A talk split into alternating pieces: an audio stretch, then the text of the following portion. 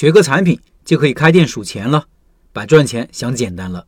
拜师学艺不仅要学技术，更要学运营；不仅要学产品，更要学把产品怎么卖出去；不仅要学艺，更要拜师，因为师傅是走在前面的人，很多事情你不用重新去发明轮子，照做就是了。如何把产品卖出去呢？米粉店潘老板今天分享了消费场景的概念。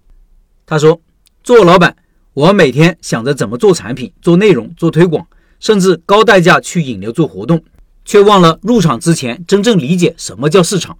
作为新手，我们总以为学个好产品就能够立马数钱了，疏忽了对基本原理的理解，往往容易让我们陷入巨大的困惑。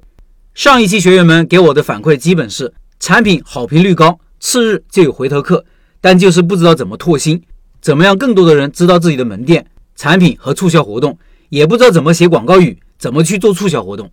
所以这段时间我在系统的研究米粉的推广和拓客问题。原因也很简单，我的上一批学员开店遇到的最大问题不是米粉的口味，而是产品的推广。我希望他们能够拥有屠龙之术，遇到问题能够及时想到解决办法。授人以鱼不如授人以渔。什么叫市场呢？有人的地方就有市场。没搞清楚市场是什么，就入场的新手比比皆是。最基本的概念往往最容易被忽略，直到亏得睡不着觉，直到看到南墙了，才惊觉一开始忽略了最重要的问题：找到一个有效市场。是的，有人的地方就有市场，但未必是你的市场，也未必是能够养活你的市场。所以，项目开始之前，必须要找到一个能卖产品的有效市场，之后才是市场推广。有效的市场的首要基本条件是。需要有产品来满足顾客的实际需求。当有了产品之后，我们面对的另一个棘手问题就是怎么做好产品推广呢？这里就必须考虑信息传播的效率问题了。很多时候，我们都要面临一个问题：营销要钱，没钱怎么做？创业前期各种投入之后，留给营销的费用基本就不多。我们很多老板大多是实在人，在营销推广上基本不舍得大投入和持续的投入，即使愿意投钱，很多动作也是不得要领。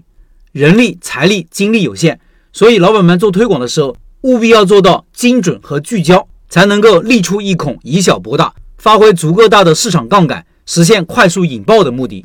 所以，准确率是效率的第一个重要保障。作为老板，你怎么定义你的市场？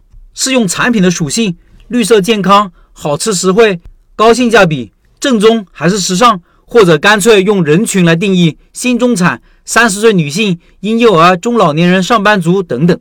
仔细想想，你一定会发现，这样的定义基本是废话，因为它不能够给你具体的动作指导，你还是不知道怎么做广告，怎么发朋友圈，怎么发短视频或者宣传单，也不知道怎么做促销活动以及内容投放渠道等等。但是换个角度看问题，问题就会清晰很多，那就是从场景和需求的角度来理解和定义市场。在具体的场景里面，才能分析出实际需求，才能设计出满足需求的功能，才能发现真问题，找到真痛点，才能发现人们在讨论什么，购买决策时参考的意见是什么，才能用广告语引导撬动市场杠杆。你一定听过著名的奶昔案例，当所有店都在关注更好喝的奶昔时，有一个店家发现奶昔基本是开车上班族买来代餐的食物。基于这个发现，他们做的市场定义是。帮助那些早晨开车上班的人单手解决早餐问题，所以他们接下来的产品设计就是提高杯子的手握感和多重营养成分，广告语也变得非常精准，能够引起共鸣和讨论，轻松撬动杠杆市场。所以这里有个问题你需要思考：你的产品使用场景是什么呢？大家有没有发现现在的餐饮产品配菜越来越丰富，碳水越来越少，口味层次越来越丰富，甚至吃不出本来的味道？这个对于米粉而言，我们做了哪些动作呢？我们将米粉的变化慢慢的开始减少粉量，加小时，保证味道的同时，增加内容的丰富度。这个改变既解决了顾客需求，又增加了客单价。对我们而言，只是在技术上解决口味丰富的问题就可以了。营销里有一个词汇叫洞察，意思是看穿、观察很透彻，发现内在的内容和意义。那么，你有没有洞察你的产品使用场景和定义你的市场呢？以上是米粉店潘老板的分享。六月份的拜师学艺项目就是米粉，他们家这个米粉是贵州口味和湖南口味的结合。对学习米粉感兴趣的老板，扫码进入交流群，和潘老板直接交流。音频下方有二维码，找个靠谱师傅学习核心技术。